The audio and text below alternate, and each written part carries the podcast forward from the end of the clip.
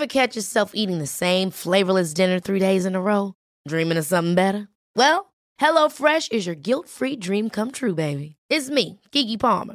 Let's wake up those taste buds with hot, juicy pecan-crusted chicken or garlic butter shrimp scampi. Mm. Hello Fresh.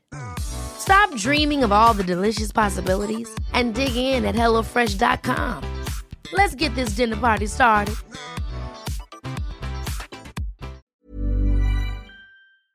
Deutschland Ende des 19. Jahrhunderts.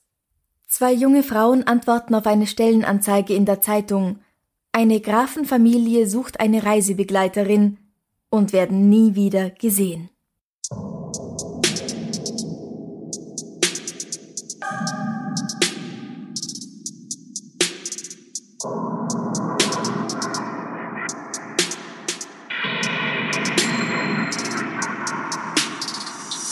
Servus. Die. Herzlich willkommen bei Darf's Darf's ein bisschen Mord Mord sein? sein? Dein Podcast zum Thema wahre Verbrechen. Mein Name ist Franziska Singer, Und ich bin Leopold Thoriser. Kabarettist, Archäologe, Sänger und bereits zum zweiten Mal bei mir. Ja, ein Déjà-vu. Ja, schön, dass du nochmal Zeit gefunden hast. Immer gerne.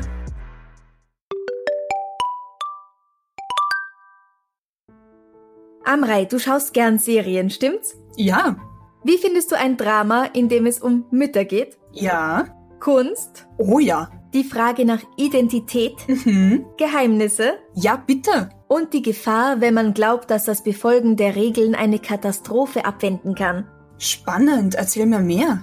Oscar-Gewinnerin Reese Witherspoon Die kenne ich aus Walk the Line. Oh, der Film war so toll. und Kerry Washington. Warte mal, ist das die aus Django Unchained? Ganz genau die. Die beiden spielen in der neuen Serie Little Fires Everywhere zwei sehr unterschiedliche Frauen, deren Schicksale sich kreuzen. Die Serie basiert auf dem gleichnamigen Roman von Celeste Ng und läuft exklusiv auf Amazon Prime Video. Da gibt's auch andere tolle Originals, wo ich ganz genau weiß, dass sie dir gefallen werden. Zum Beispiel Hunters, The Boys oder Jack Ryan. Wow. Also jetzt weiß ich, was ich heute Abend mache. Und was ich gestern den ganzen Tag gemacht habe. Little Fires Everywhere. Jetzt auf Amazon Prime Video anschauen.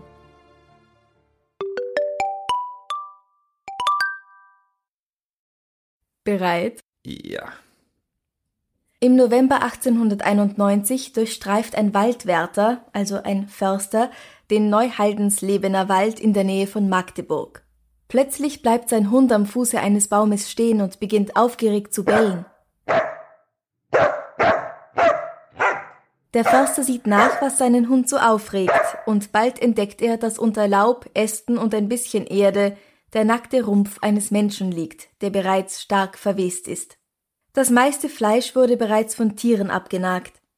Der Hund lässt nun von dieser Stelle ab und zeigt seinem Herrchen noch einige andere in der Nähe des ersten Fundortes gelegene Stellen, an denen er den Rest des Körpers findet.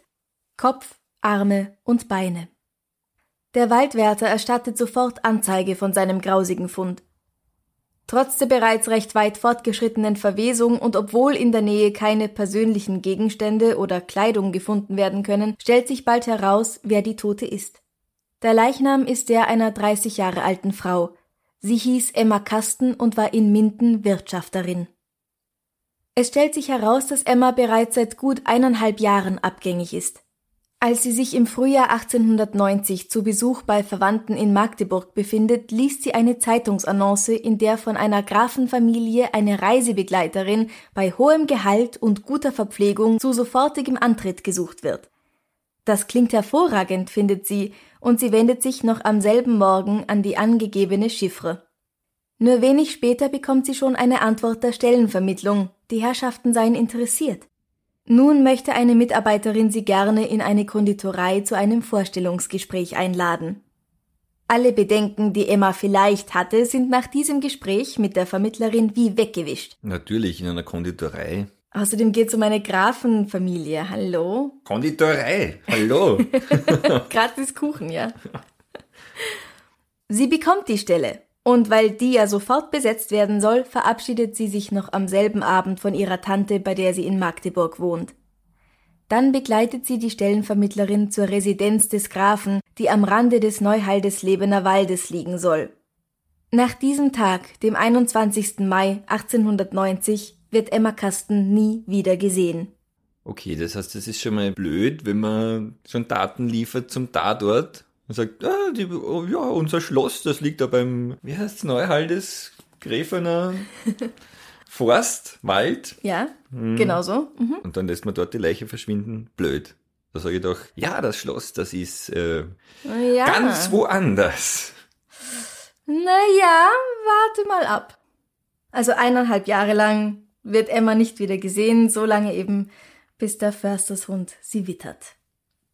Die Stellenvermittlerin gerät nun unter dringenden Tatverdacht. Immerhin ist sie es, die Emma als letztes noch lebend gesehen hat. Das heißt sie oder der Mörder. Aber wer ist diese Frau? Bei der Stellenvermittlung arbeitet sie nicht, und dort weiß man auch nichts von ihr oder dieser Annonce. Aber tatsächlich finden sich so lange Zeit später noch Leute, die sich an sie erinnern können. Im Frühjahr 1890 hatten sich nämlich mehrere junge Frauen auf ähnlich lautende Annoncen gemeldet, und die wissen, dass sie auch oft in Gesellschaft eines Mannes gesehen worden war. Bald schon hat die Polizei einen Namen. Die Gesuchte heißt Dorothee Buntrock. Sie ist Anfang Mitte 30 und lebt in Osnabrück, wo sie als Lehrerin für Wäschezuschneidkunst arbeitet. Kannst du uns sagen, was Wäschezuschneidkunst ist? Wäschezuschneidkunst. Wenn du jetzt raten musst. Ah, Wäscheaufschneidkunst wäre leichter zu raten. Wäschezuschneidkunst. Naja, Es ist wahnsinnig naheliegend. naja, etwas, das mit Schneiderei zu tun hat, nämlich. Ja, genau. Ja, fertig, das ist es schon. Ja. Eine Schneiderin. Ja. Es wäre doch so einfach. Mhm. Wäschezuschneidkunst. Na gut, das klingt wichtiger, das klingt künstlerischer. Ja, es ist auch nicht so einfach. Da hast du ja damals keine Hefteln von Burda gehabt, wo du das dann hast nachzeichnen können. Schnittmuster. Mhm. Ich hab's noch nie probiert. Am 8. Januar 1892 wird Dorothee Buntrock verhaftet. Sie streitet mit großer Entschiedenheit ab, etwas mit dem Tod von Emma Kasten zu tun zu haben. Die Polizei kann aber mit Hilfe von Emmas Tante nachweisen, dass Dorothee an diesem Tag sogar die Kleidung der Toten trägt. Bei der Gerichtsvorführung, oder wie? Ja. Daraufhin gibt Dorothee doch zu, dass sie nicht ganz so unschuldig ist. Sie behauptet aber, nicht allein gehandelt zu haben, sondern zusammen mit ihrem Freund oder Ex-Freund Fritz Erbe. Als Beweis kann sie Briefe aus einem Briefwechsel zwischen den beiden vorweisen, in denen auch von der Tat die Rede ist und aus denen recht klar hervorgeht, dass Fritz der eigentliche Mörder war. Sie erzählt weiter, dass sie ihrem Geliebten geholfen hat, Emma Kasten an einen Treffpunkt zu führen, den sie vorher vereinbart hatten, für den Fall, dass sich jemand auf das Stelleninserat in der Zeitung meldet. Dort hat Fritz die Frau überwältigt und ihr die Gurgel durchgeschnitten. Ob sie ihm dabei auch geholfen habe? Ja, schon. Den Kopf hat sie ihr festgehalten. Sie hat sich ja so viel gewehrt. Eine furchtbare Sauerei war das, sagt sie. Überall ist das Blut herumgespritzt. Als Emma tot war, haben sie ihr das schöne Kleid ausgezogen und ihre Wertgegenstände abgenommen. Eine goldene Uhr mit Kette, mehrere Ringe und 60 Mark in Bar. Mhm, 60 Mark in Bar.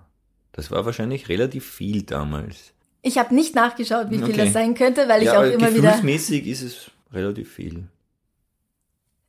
Noch am selben Abend reist der für diesen Fall zuständige Kriminalkommissar Schmidt von Osnabrück weiter nach Bielefeld, wo Fritz Erbe zurzeit im evangelischen Vereinshaus übernachtet. Erbe ist ein ehemaliger Glaser, der seit einigen Jahren von seiner Frau geschieden ist. Damals geschieden. Finde ich gut. Nun arbeitet er als freischaffender Handelsagent. Okay, aber er wohnt im evangelischen Vereinshaus, das heißt, er ist evangelisch, vielleicht war es einfach damals auch einfacher, als Protestant geschieden zu sein, geschieden zu werden. Es war nicht so ja. verpönt. Er ist schon länger mit Dorothee Buntrock zusammen. Die beiden leben in wilder Ehe, wie man damals so schön sagt. Ich finde das ganz wunderbar. Und haben sogar ein Kind miteinander. Wobei er sich weigert, das Kind als das seinige anzuerkennen. Er behauptet, dass ein anderer Liebhaber von Dorothee namens Karl Behrens der echte Vater des Kindes sei. Dieser Mann muss auch den Mord begangen haben. Er hat sich ja auch bald danach in die USA abgesetzt. Jetzt kann man sich ja denken, warum. Er selbst jedenfalls hat mit der ganzen Sache nichts zu tun. Das ist Verleumdung. Darauf angesprochen schildert Dorothee Buntrock die Sache mit dem Kind ein kleines bissal anders. Sie behauptet fest, dass Fritz der Vater ist, und sie ist nicht gerade glücklich darüber, dass er sich nach der Geburt ihres gemeinsamen Kindes ganz einfach aus dem Staub gemacht hat. Fritz macht einen großen Fehler. Er ändert seine Geschichte immer wieder. Tja, das sollte man nicht tun. Immer wenn er sich bei den Befragungen in die Ecke gedrängt sieht, zaubert er wieder irgendeinen mysteriösen Fremden aus dem Hut, der der Mörder gewesen sein muss, irgendjemanden, der gerade ausgewandert ist oder jemanden, an dessen Namen er sich einfach nicht erinnern kann. Aber Kriminalkommissar Schmidt ist nicht auf der Nudelsuppen dahergeschwommen, wie wir hier so schön sagen. Ihm kann Fritz nicht so leicht etwas vormachen. Was er in den Briefen gelesen hatte, reicht für ihn als Schuldbekenntnis aus. Dann geht bei der Kriminalpolizei in Magdeburg ein neuer Hinweis ein, der dem Fall eine ganz andere Dimension verleiht. Demnach hat Kriminalkommissar Schmidt es nicht nur mit einem Raubmord zu tun, sondern mit zwei. Hm. Als der Mord an Emma Kasten im Neuhaldenslebener Wald Schlagzeilen macht, liest auch der Hotelier Klages aus Hameln davon. Er wird sofort hellhörig. Seine 17-jährige Tochter Dora ist nämlich im August 1890 unter fast genau denselben Umständen spurlos verschwunden. Dora Klages hatte sich am 13. August 1890 auf die Annonce Eine Grafenfamilie sucht eine Reisebegleiterin gemeldet und daraufhin mit einer Stellenvermittlerin, die sich Anna Blume nannte, in Hannover getroffen. Die hatte dem Mädchen die Stelle versprochen. Daraufhin war Dora noch einmal nach Hameln zurückgefahren, um sich von ihren Eltern zu verabschieden. Für immer. Glücklicherweise kann ihr Vater seine Theorie beweisen. Er hat nämlich einen Brief von dieser angeblichen Stellenvermittlerin Anna Blume aufgehoben. Daher kann die Polizei diese Handschrift mit der von Dorothee Buntrock vergleichen und tada, it's a match. Mhm. Der Brief stammt eindeutig aus der Feder von Dorothee Buntrock. Da gibt es ja einen Begriff für, für die Wissenschaft von den Handschriften, oder? Ja. Ich weiß nicht, ob es eine eigene Wissenschaft ist, aber es gibt einen Begriff. Kennst du den? Ich kenne ihn nicht. Autographie oder so. Wir googeln das. Das ist die Graphologie, glaube ich. Die Graphologie. Mhm. Es wäre so einfach gewesen. Im Verhör gesteht Dorothee nun, sich auch in diesem Fall als Stellenvermittlerin ausgegeben zu haben. Auf ihr Inserat hatten sich vier junge Damen gemeldet. Weil Dora Klages am elegantesten gekleidet war, schien es am lohnendsten, sie zu töten. Nach diesem Vorstellungsgespräch fährt Dora ja noch einmal nach Hause, nach Hameln zurück und dann wieder zurück, nach Hannover. Das sind so circa 60 Kilometer in jede Richtung. Am nächsten Tag in der Früh nehmen dann die beiden Frauen miteinander den Zug nach Eschede. Die Billets dafür kauft Dorothee. Sie fahren übrigens vierte Klasse. Vierte Klasse. Mhm. Wow. Was ja. ist das? Da wird man vom Zug nachgeschleift in Ganz einer genau. Pappkiste oder so. ja, so ungefähr habe ich mir das auch vorgestellt. Mhm. Und deswegen habe ich das mal gegoogelt, was vierte Klasse ist. Vierte Klasse gab es in verschiedenen Teilen des heutigen Deutschlands ab 1852. Diese Waggons sind spärlich ausgestattet mit oft nur an beiden Seiten längs eine Sitzbank und der Rest muss halt stehen, wahrscheinlich ohne sich irgendwo anhalten zu können. Aneinander. Ne? Ja, es gibt nämlich auch bei diesen Waggons oft gar kein Dach. Ah. Du lagst gar nicht so falsch mit deiner Pappkiste. Ja, man kann sie am Griff von seinem Regenschirm festhalten. Ja, genau. Im Prinzip in manchen Schnellzügen gibt's drei Klassen. Ja. Also irgendwie die, die Super Business Class, die Business Class und halt die normale. Mhm. Und den Speisewagen. ja, genau. Aber vierte Klasse. Äh. Ja. Mit diesem Zug, mit dem die beiden fahren in der vierten Klasse, fährt auch Fritz Erbe, aber in einem anderen Waggon. In Eschede angelangt, trinken die beiden Frauen in einem Gasthaus beim Bahnhof eine Tasse Kaffee. Fritz ist hier ebenfalls anwesend. Er sitzt an einem anderen Tisch und Dorothee und er tun so, als würden sie einander nicht kennen. Diese Erzählung von Dorothee stimmt übrigens mit der Aussage der Tochter des Wirten überein. Und die heißt mit Nachnamen Gerecht. Ich finde das so schön. Also Fräulein Gerecht kann Dorothee später in einer Gegenüberstellung vor Gericht identifizieren und sagt, dass sie sich noch ganz genau an diesen Tag erinnern kann. Frau Gericht vor Gericht. Die Buntrock und das bildhübsche Mädchen haben Kaffee bestellt. Dann ist ein Mann in die Gastwirtschaft gekommen, der ihr ganz unheimlich vorgekommen ist.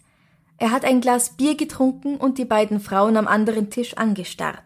Zehn Minuten nachdem die Frauen das Lokal verlassen haben, ist er auch gegangen. Sie weiß noch, dass sie ihm eine Zeit lang hinterhergeschaut hat, weil er ihr so unheimlich war. Dabei ist ihr aufgefallen, dass er irgendwie komisch geht. Bei der Gegenüberstellung erkennt die Wirtstochter auch ihn auf Anhieb wieder, sowohl das Gesicht als auch seine Art zu gehen. Sie sagt, der Mann und auch die Buntrock machten auf mich einen unheimlichen Eindruck. Mir schien es, als gehörten Erbe und Buntrock zusammen, und ich konnte den Gedanken nicht loswerden, dass diese beiden das nette junge Mädchen im Walde ermorden und berauben wollten. Weiter mit Dorothees Aussage oder Geständnis. Nach ihrer Kaffeepause gehen die beiden Frauen also miteinander in Richtung des Grafenschlosses, das am Waldrand liegt. Dabei verirren sie sich. Das heißt, Dorothee tut nur so, weil dieses angebliche Schloss gibt es gar nicht. Beim Wegweiser, der nach Lohe und nach Weihausen weist, sagt sie zu Dora Wir wollen uns ein bisschen ausruhen. Inzwischen wird wohl jemand kommen, der uns den Weg zeigen wird. Bald darauf taucht Fritz Erbe auf, der ihnen natürlich wieder gefolgt ist. Als Retter in der Not zeigt ihnen dieser fremde Herr bereitwillig den Weg zum Schloss und führt die beiden Damen durch eine Schlucht. Dort überrascht Dorothee Dora mit einer Blitzattacke, Sie steckt ihr ganz plötzlich einen Knebel in den Mund. Fritz hält sie fest und wirft sie zu Boden. Dann vergewaltigt er die 17-Jährige. Als er fertig ist, kniet er sich auf sie und schneidet ihr mit einem großen, scharfen Schlachtermesser die Gurgel durch. Er trennt ihr den Kopf fast vollständig ab. Fritz beginnt nun mit einem kleinen Spaten, den er bei sich trägt, ein Loch zu graben, während Dorothee die Tote auszieht und ihren Schmuck abnimmt. Weil die Ringe sich nicht so leicht von den Fingern ziehen lassen, nimmt sie kurzerhand das Messer und schneidet ihr die Finger ab. So geht es. Danach zerteilen sie Doras Leichnam und vergraben die Stücke im Wald. Sie waschen sich und fahren mit dem Zug zurück nach Hannover. Dorothee ist zu diesem Zeitpunkt übrigens hochschwanger. Nur acht Tage später bringt sie das Kind auf die Welt. Mit ihrem ersten Opfer Emma Kasten gibt Dorothee nun zu, haben sie es ganz genauso gemacht. Nur dass sie da noch nicht daran gedacht haben, dass sie voller Blut sein werden und deswegen nichts zum Waschen dabei hatten. Aber auch dieses Grafenschloss gab es gar nicht. Deswegen hatten die Grafen auch überhaupt nichts zu befürchten. Das war ein anderes erfundenes Grafenschloss? Ja. Ah. Ja. Zwei Märchenschlösser. Genau. Wir haben also ein Motiv, wir haben zwei mutmaßliche Täter, von denen einer immerhin geständig ist. Und wir haben eine Leiche. Was jetzt noch fehlt, ist die zweite, mhm. die von Dora Klages. Bei der ersten Durchsuchung des Waldes im März 1892 kann oder will sich Dorothee Buntrock nicht mehr so recht daran erinnern, wo genau sie sie getötet und vergraben haben. Aber als die Gegend eine Woche später noch einmal mit der Hilfe von Freiwilligen durchkämmt wird, entdeckt ein Briefträger die Leichenteile. Am 23. Juni 1892 haben sich Fritz Erbe und Dorothee Buntrock vor dem Magdeburger Schwurgericht zu verantworten. Fritz Erbe beharrt weiterhin darauf, dass er mit den beiden Morden absolut nichts zu tun hatte. Er räumt nun aber ein, dass er im Hannoverschen Tageblatt mehrere Inserate aufgegeben hatte. Er habe sich von diesen Bewerberinnen aber nur sechs gewünscht und ja, sie bei dieser Gelegenheit auch ausrauben wollen. Mhm. Weil wir wissen, was er Dora alles angetan hat, können wir davon ausgehen, dass sich Sex wünschen in diesem Fall auch vergewaltigen bedeutet. Mhm. Und das wissen wir aber nur aus der Aussage von der Dorothea jetzt. Also er gibt ja nichts zu. Ne? Doch, doch. Er habe sich von den Bewerberinnen Sex gewünscht. Ja, ja, aber bezogen auf den Mord an der Dora. Ach so, die Vergewaltigung? Mhm. Ja, ja, genau. Er sagt gar nichts. Mhm. mhm. Und ob er Emma auch vergewaltigt hat, davon ist auch nicht die Rede, aber es wird mich nicht wundern. Also, Wenn das das Prozedere war. Hm.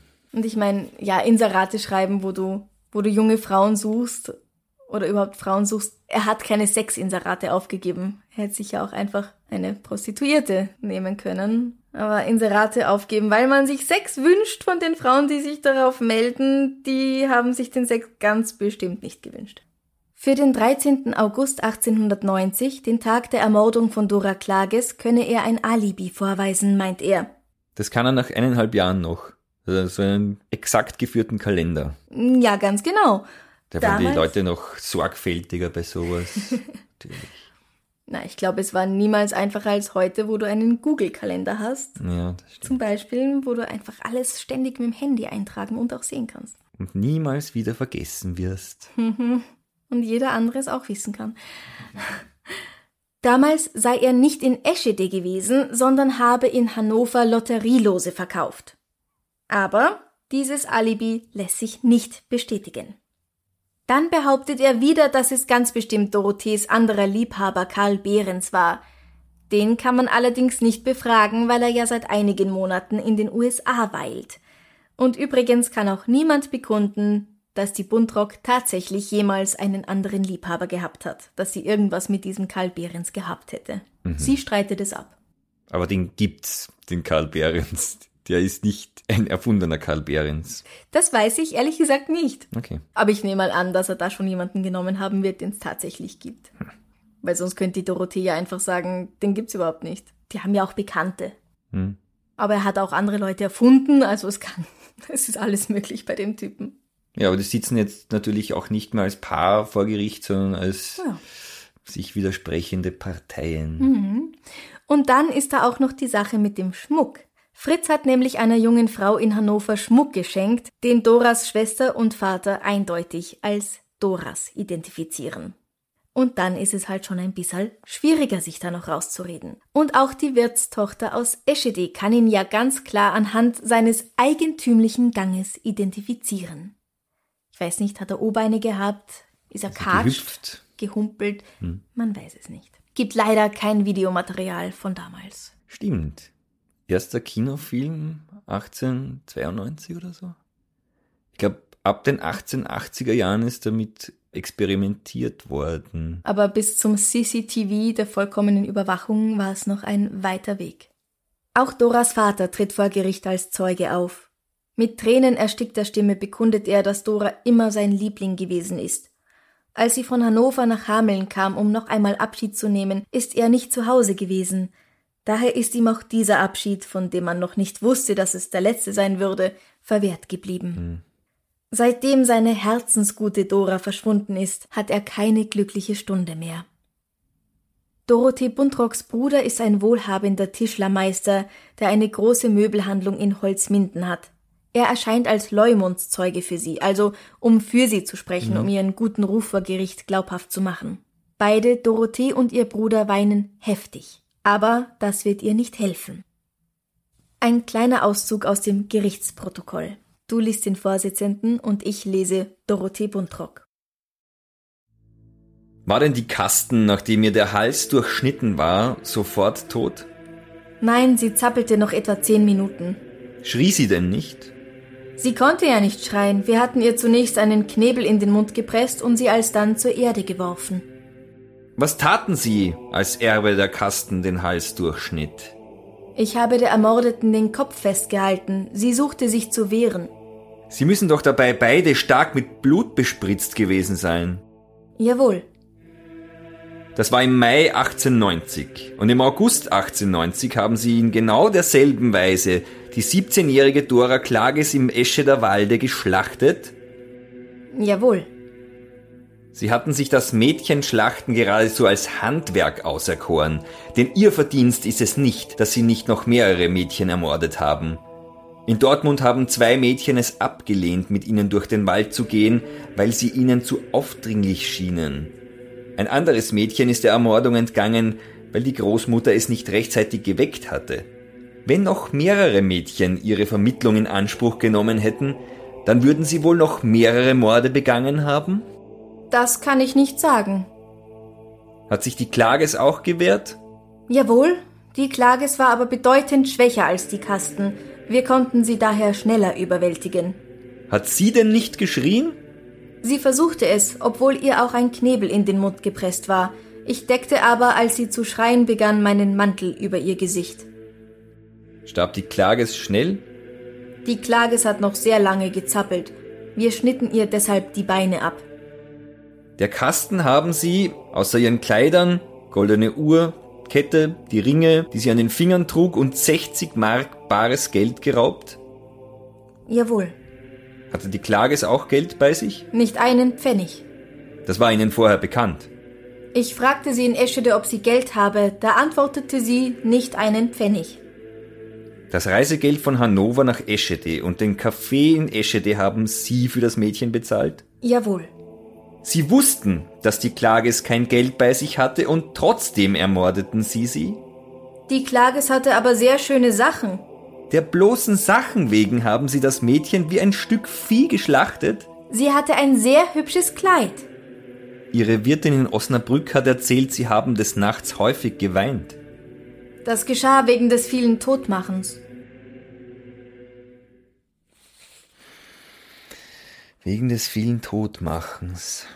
Na, dann sollte man das vielleicht lassen, das viele Todmachen. Am besten gar nie damit anfangen. Mhm, Und auch vielleicht gar nicht daran denken.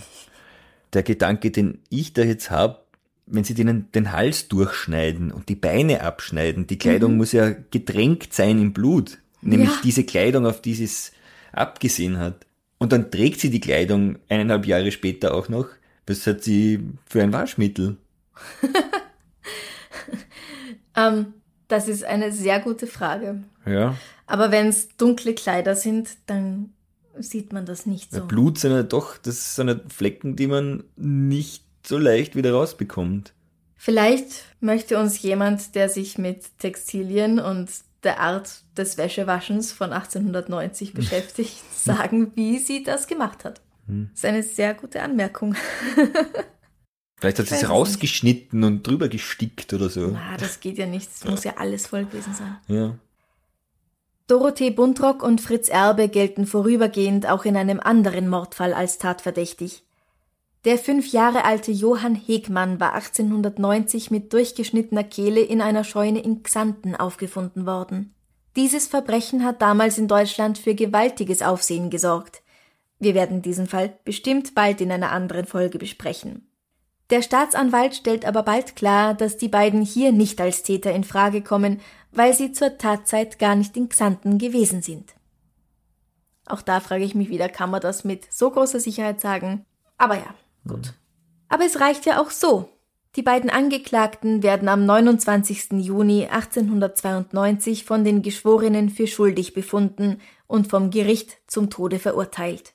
Am 24. Mai 1893 werden Dorothee Buntrock und Fritz Erbe in Magdeburg hingerichtet. Im Sterberegister des Standesamtes Magdeburg-Altstadt unter der Nummer 804 wird der wahrscheinlich längste Satz aller Zeiten festgehalten. Magdeburg, den 25. Mai 1893. Auf schriftliche Anzeige des königlichen ersten Staatsanwalts hier selbst wird eingetragen, dass Dorothee Buntrock, Schneiderin, 32 Jahre alt, evangelischer Religion, wohnhaft zu Hannover, geboren zu Holzminden, unverheiratet, Tochter des Tapezierers August Buntrock und dessen Ehefrau Marie-Louise, geborene Hildebrand, genannt Wegener, beide verstorben, zu Magdeburg im Gerichtsgefängnis am 24. Mai 1890 und drei vormittags um sechs verstorben ist. Verstorben ist. Ja, und was ist mit ihrem Kind passiert? Das war ja damals dann drei Jahre alt. Ja, was mit ihrem Kind passiert, ob der Bruder das bei sich aufnimmt oder ob es ein anderes Schicksal erleidet oder ob es zu dem Zeitpunkt überhaupt noch am Leben ist, das weiß ich leider nicht. Darüber steht nirgends etwas. Aber theoretisch ist es möglich, dass es gar nicht so alt geworden ist. Oder halt in irgendein staatliches Fürsorgeheim Ja. gekommen ist. Oder vielleicht hat sie ihr Bruder auch einfach zu sich genommen. Ja. Na gut, aber geklärt und gesühnt quasi die ganze Sache. Mhm. Auch heute noch, 130 Jahre nach diesen schrecklichen Vorfällen, soll ein kleiner, unscheinbarer Gedenkstein unweit des Loher Weges den Tatort von Doras Ermordung kennzeichnen. Und neben der Kirche in Eschede befindet sich ein Stein, der ursprünglich das Grab von Dora Klage skizziert hat. Hast du jetzt zweimal Dora gesagt? Ist nicht eine die Emma? Es ist beides die Dora. Also es ist beides die eine Dora. Mhm, ja. Der Emma wurden leider keine Gedenksteine aufgestellt. Okay. Hier ruht in Gott Dora Klages, geboren zu Hameln, 22. März 1873, ermordet, beraubt im Walde bei Eschede am 13. August 1890. aufgefunden und begraben am 21. März 1892. Und auf der Rückseite steht, unter kalten Mörderhänden musste sie ihr Leben enden. Ein traurig Los war ihr beschieden. Nun ruht sie fest in Gottes Frieden. Ja, schier. schier vor allem dann der zweite Mord, wo es wirklich nur mehr um das Kleid geht. Das ist. Ging es um das Kleid? Ich glaube, es ging schon darum, jemanden einfach mhm. zu töten. Also du meinst, dass sie schon auch aus der Lust am Töten das gemacht haben? Ich kann mir vorstellen, dass Fritz die treibende Kraft hinter dem Ganzen war. Er hat den Frauen den Hals durchgeschnitten oder abgeschnitten. Er hat sie vergewaltigt. Ich kann mir vorstellen, dass, dass er das alles machen wollte und sie aus Liebe oder aus sonst was heraus, ich weiß nicht, warum man so etwas tut, hm. mitgemacht hat und vielleicht hat sie ihr auch Spaß gemacht irgendwo. Tja. Vielleicht auch nicht, weil ja ihre. Ja, sie weint ihre Wirtin wegen in des Osnabrück. vielen Todmachens. Ja. Also es hat sie offenbar schon seelisch belastet. Mhm. Ihn anscheinend nicht, er gibt ja gar nichts zu. Mhm. Mhm. Natürlich, sie hätten auch keine von den, von den vier Mädels da auswählen müssen, nachdem ja alle irgendwie nicht wahnsinnig reich gewirkt haben. Die Dorothee ist Schneiderin. Ja, Lehrerin für Wäschezuschneidkunst mhm. war sie ja dann nachher. Mhm. Ja, dann hat sie auch ein Auge für schöne Stoffe, guten Schnitt. Ja, das stimmt natürlich. Da geht's schon auch um ihre Begehrlichkeiten. Mm, vielleicht haben sie ja auch nicht geglaubt, dass sie tatsächlich keinen Pfennig bei sich hat. Ja. Aber ja, ich weiß ja nicht. Vielleicht haben sie doch in so großer Armut gelebt, dass sie, und sie wollte endlich mal was Schönes. Vielleicht haben sie auch gedacht, das Kleid können wir verkaufen aber nachdem sie dann. Ja, aber gut, sie hat, ein, sie hat ein Einkommen, sie hat als Schneiderin. Ja, wie sicher das war damals? Ich, ja. ich weiß es nicht. Meine Großmutter hat als Schneiderin gearbeitet, bevor sie dann geheiratet hat. Mhm. Keine Ahnung, ob die davon leben konnte. Wann das ist das? vielleicht etwas, das sie. Hm, gute Frage. Ich glaube, meine Großmutter war 1909er oder 1910er Jahrgang. Also einige Zeit später. Mhm. Stimmt nicht, 1905. Trotzdem einige Zeit mhm. später. Da war Dorothee schon längst tot. Da war sie schon im Himmel. Oder auch nicht. Woran auch immer man glauben möchte. Mhm. Ich finde es unvorstellbar, dass sie hochschwanger das gemacht hat.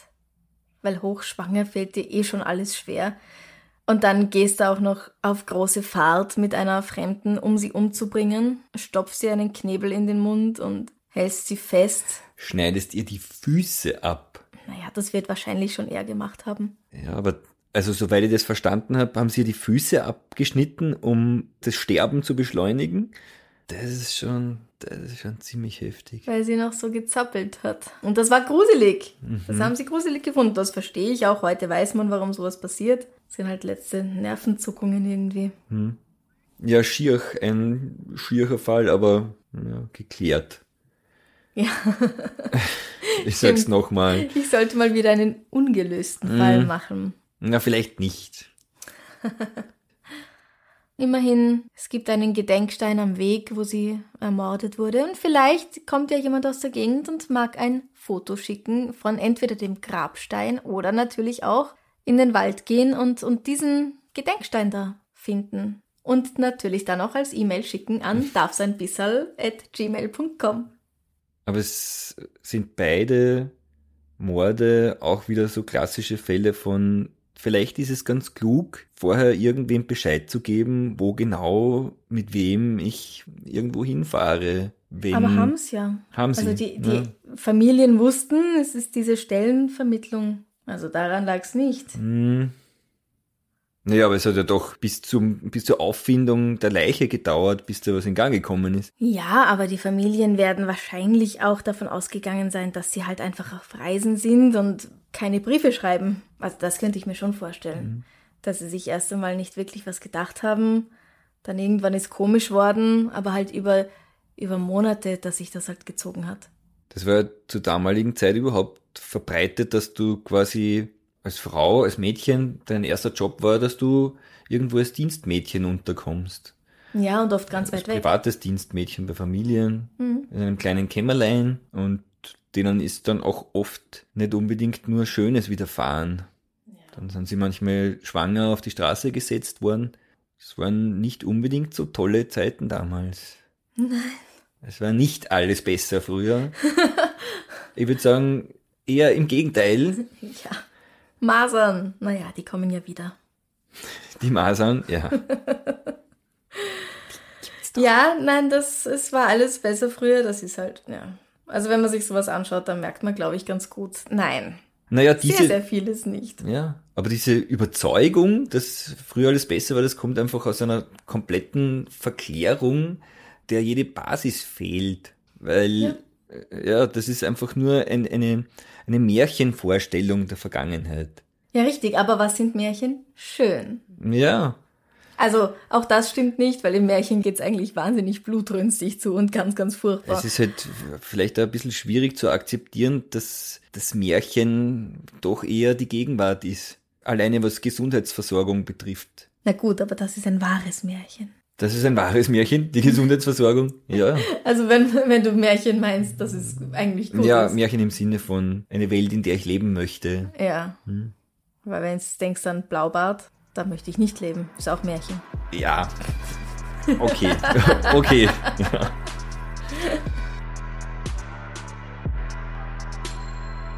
Noch was Schönes zum Abschluss?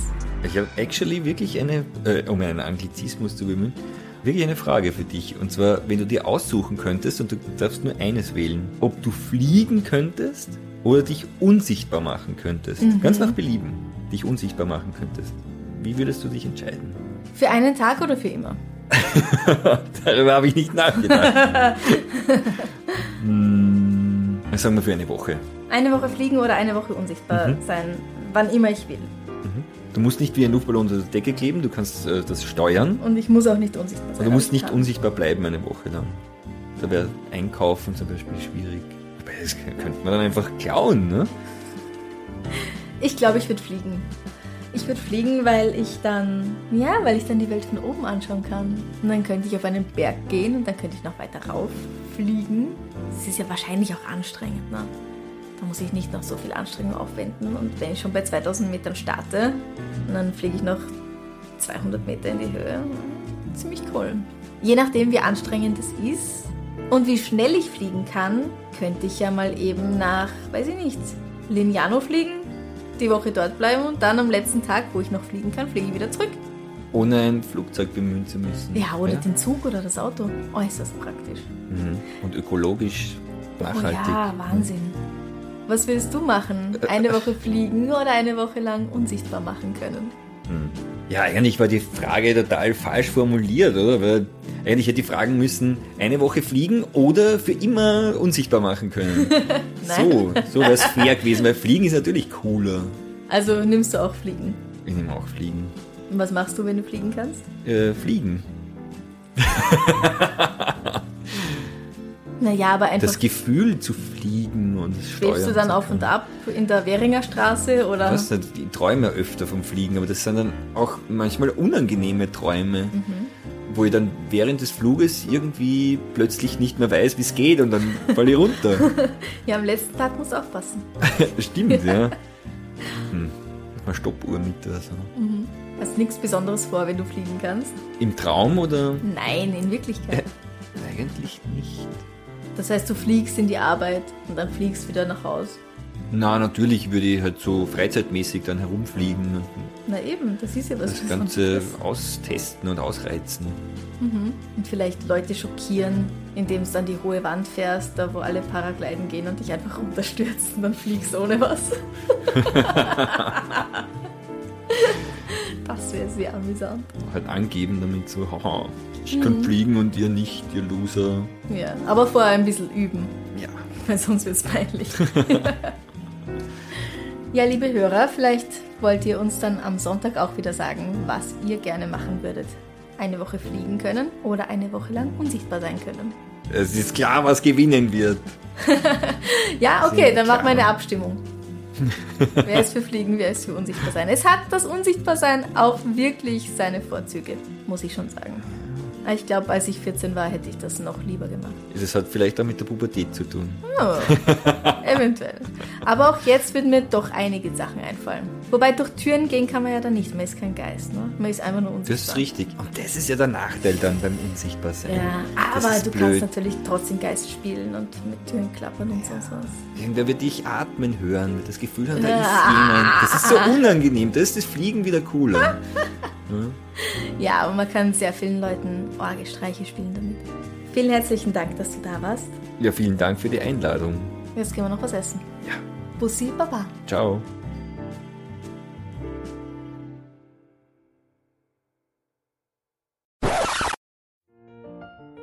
Als der Mord an Emma Kasten im Neuhaldenslebener Walde schlaf... Walde. Als der Mord an Emma Kasten im Neuhaldens... Das ist aber ein schwieriges Wort. Neuhaldes Leben. Ja, ich weiß, ja. Lebener Wald. Als der Mord an Emma Kasten im Neuhaldenslebener... Neuhaldenslebener Wald. Genau, vielleicht sagst einfach du den Text. Oder nur... so, jetzt krieg ich's hin.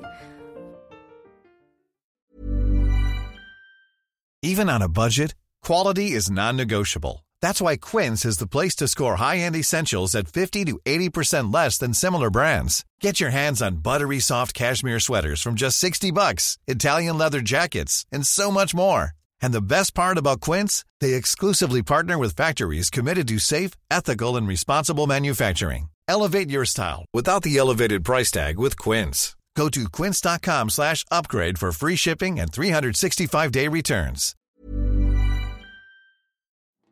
Liebe findet den unterschiedlichsten Ausdruck quer durch die Geschichte. Doch ist es wirklich immer Liebe? Lasst uns über Sex sprechen. Von skandalösen Stories aus der Antike über die Geschichte von Fetischen bis hin zu den unanständigen Geheimnissen berühmter Personen. Bei Liebesgeschichte gehen wir der Entwicklung der menschlichen Sexualität auf den Grund. Unterhaltsam, lehrreich und im besten Sinne des Wortes tabulos stellt Franziska Singer, das bin ich, jede Woche die Frage, wer, wann, mit wem und wie. Wer Liebesgeschichte überall, wo es Podcasts gibt.